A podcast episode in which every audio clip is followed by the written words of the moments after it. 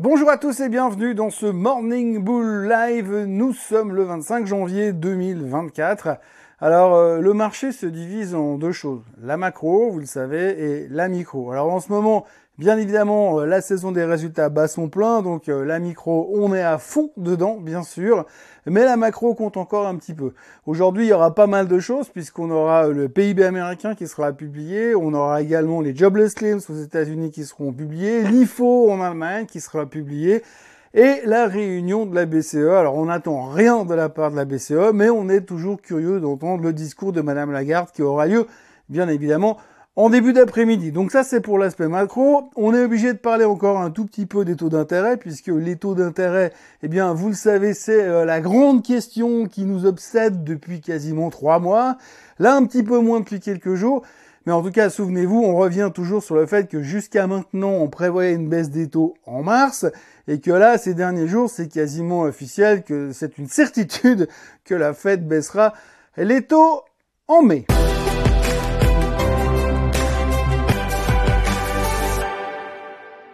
On a donc euh, laissé tomber la possibilité de voir une baisse des taux euh, d'ici le mois de mars, c'est une quasi-certitude, il y en a encore deux, trois irréductibles gaulois qui y croient encore, mais pour ce qui est euh, de la certitude, c'est pour le mois de mai. Alors c'est toujours assez intéressant à, observer. Hein. On l'a vu euh, dans la vidéo que je vous ai fait en milieu de journée euh, hier soir. Vous pourrez retrouver le lien dessous où je fais le bilan de chaque mois, comment le marché s'est positionné par rapport aux attentes de baisse des taux.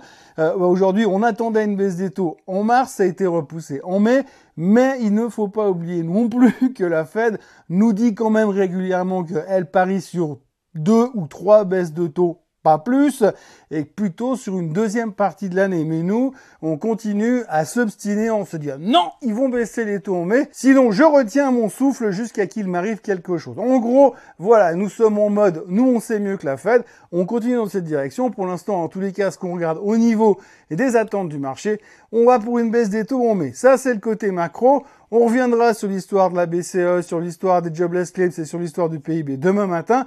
Et demain matin, on aura aussi l'occasion de parler du PCE qui sortira demain après-midi. Vous savez, cette euh, correction, cette modification génétique des chiffres du CPI qui sont censés, qui, qui, plaisent énormément à la Fed et qui sont censés donner la voie pour euh, l'avenir des taux d'intérêt. En tous les cas, normalement. Enfin, jusqu'au prochain chiffre. Par contre, pour le reste, eh bien, on est reparti dans les chiffres trimestriels. Alors, il y en a plein qui sont sortis. Alors bon, on a vu Netflix hier, c'est carton plein. Le titre a pris 10% hier. Tout le monde est content. Il y a une unanimité sur Netflix où tout le monde se dit c'est bon, ils ont gagné la guerre du streaming, c'est terminé, c'est fini, c'est plié. Donc ça, c'est Netflix. Très belle journée pour eux. On va pas revenir dessus. Par contre, il faudra constater d'autres petits détails. ASML. ASML euh, a publié euh, des chiffres canons avec des prévisions très positives. Alors il faut quand même savoir qu'ASML c'est un peu la racine des semi-conducteurs puisque c'est eux qui fournissent la base pour pouvoir aller construire les semi-conducteurs derrière.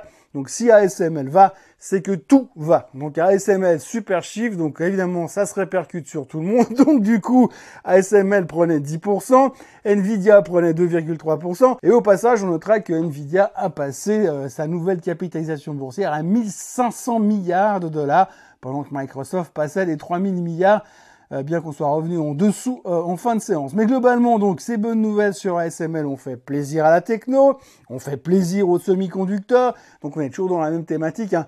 Les marchés montent, le S&P 500 termine au plus haut de tous les temps, on a même tapé au-dessus des 4009, même si on terminait un petit peu en dessous également. Et puis on est très très fort, très très strong, mais ça reste quand même la techno et les Magnificent Seven qui tirent encore une fois le marché. Donc la méfiance reste quand même de mise parce que si un jour il y a un bug sur un des sept là, je ne sais pas comment on va faire parce que ça a pesé lourd, très très lourd dans le S&P 500, mais pour l'instant peu importe hein, parce qu'on voit qu'on on a deux solutions. Hein. C'est soit on anticipe une éventuelle correction et on se met short pour éviter de se prendre le train dans la gueule quand ça va revenir dans l'autre sens, ou alors on sort sur la vague et on reste long jusqu'à nouvel ordre, jusqu'à qu'on ait un signal baissé. Et aujourd'hui, la peur de rater la hausse, elle est nettement plus importante que celle de se faire prendre dans une éventuelle correction boursière massive.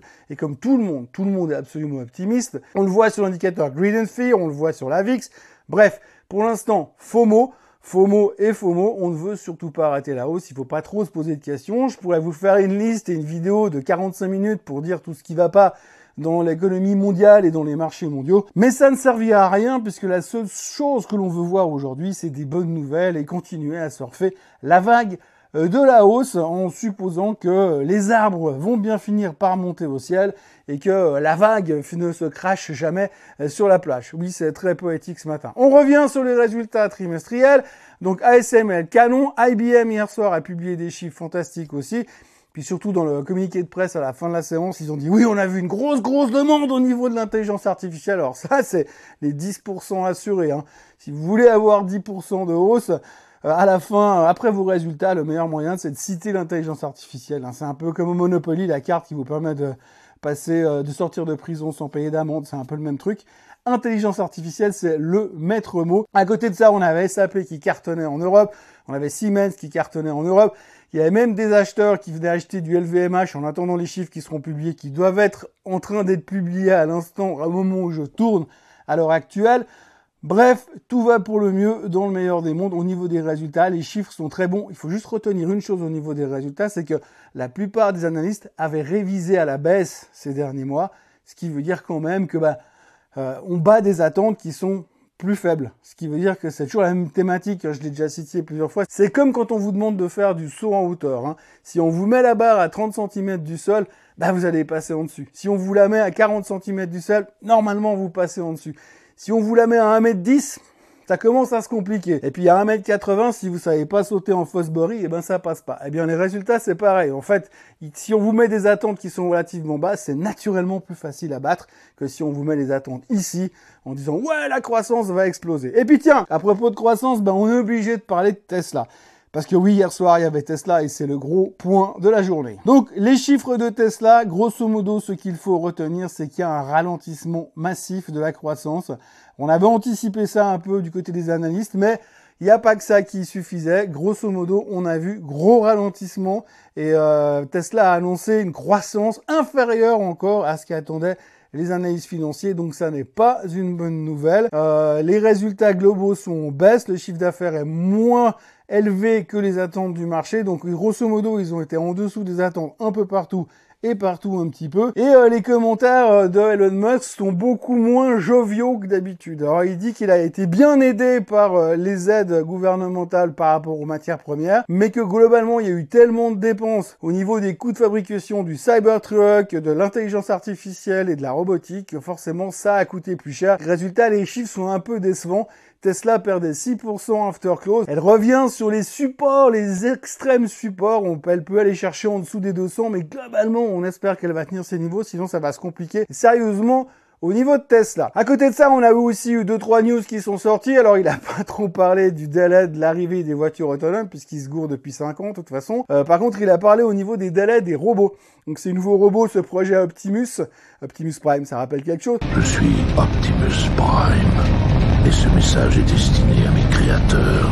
Optimus serait disponible quelque part en milieu 2025. Donc Optimus, c'est ce robot qui va remplacer les humains parce qu'il a une intelligence artificielle, une capacité d'apprentissage. Bref, c'est un Terminator version 1. C'est pas un T1000 encore ni un T2000, mais pour l'instant, euh, c'est le début de ce qu'on va voir. Pour l'instant, on n'a pas eu de rappel du futur disant qu'attention, les machines allaient prendre le pouvoir, mais I'm back. En tout cas, en 2025, il devrait commencer à livrer les premiers. Donc si tout va bien, d'ici mi-2025, fin 2025, bah, vous aurez peut-être un Morning Bull Live qui sera fait par un Optimus. Retenons aussi que Monsieur Musk a donné quelques précisions par rapport à son histoire de droit de vote.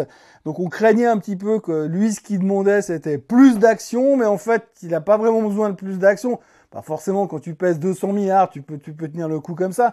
Mais ce qu'il aimerait surtout, c'est que ces 12% de droit de vote se transforme en 25% de droit de vote. Donc ce qu'il aimerait bien, c'est qu'on lui crée une classe à lui avec ses 12% qui donnerait droit à un quart des votes de Tesla. Alors euh, ce serait pas mal, ça coûterait pas trop cher, mais par contre j'imagine qu'il y a pas mal d'autres actionnaires qui doivent un tout petit peu faire la gueule si on les prive de, cette, de ce droit de vote, parce que forcément après avec 25% des droits de vote, grosso modo, Musk ferait plus ou moins euh, ce qu'il veut. Donc voilà, peu importe ce qu'il va faire et peu importe comment ça va se terminer, ce qu'il faut retenir, c'est que les chiffres de Tesla n'étaient pas waouh, pas comme d'habitude. Ils ont atteint leurs objectifs de vente parce qu'ils ont vendu 1 800 000 bagnoles. Euh, donc ils sont quand même à, un gros gros niveau au niveau des ventes. Ils sont très contents. Euh, ils pensaient pas forcément y arriver. Mais néanmoins, eh bien, le titre est en baisse de 6% à l'afterclose. On verra comment ça se passe aujourd'hui. Euh, il faudra aussi parler brièvement du pétrole. Regardez le graphique. Eh bien, on a cette espèce de triangle sur le baril qui est en train de casser à la hausse. On est à 75,42 ce matin sur le WTI. Ça commence à monter, ça commence à casser à la hausse. Il y a un risque quand même que le baril prenne, allez, 4-5 dollars assez facilement. Surtout qu'il y a largement de quoi faire pour s'énerver sur le sujet. Et puis donc ça, ça pourrait être quelque chose de relativement négatif pour ces prochains temps, sachant qu'on a quand même la Fed qui débarque la semaine prochaine. Et puis après, on va parler forcément de nouveau de macro, de CPI, d'inflation. Ça va inévitablement nous retomber sur le groin une fois qu'on aura terminé nos histoires de publication trimestrielle. Aujourd'hui donc, BCE, PIB aux États-Unis. On notera un rebond de la Chine assez spectaculaire ce matin puisqu'il semblerait que leurs multiples euh, système de soutien par tous les moyens commence à fonctionner. Shanghai reprend 2,5% ce matin. Et puis, euh, on attendra encore les résultats euh, de Intel et de Visa ce soir qui sortiront. Puis après, ce sera vendredi. Ce sera donc plus calme. Mais attention, la semaine prochaine, au niveau des chiffres, ça va être monstrueux. Voilà, n'oubliez pas de vous abonner à la chaîne Swissquote en français, de liker cette vidéo, de revenir me voir demain matin. Et puis, si vous voulez rigoler, Allez voir cette vidéo sur les prévisions des taux euh, d'intérêt des banques centrales dont j'ai mis le lien dessous. La vidéo a été publiée hier après-midi. Passez une excellente journée. Je me réjouis déjà de vous retrouver demain matin. Bye bye.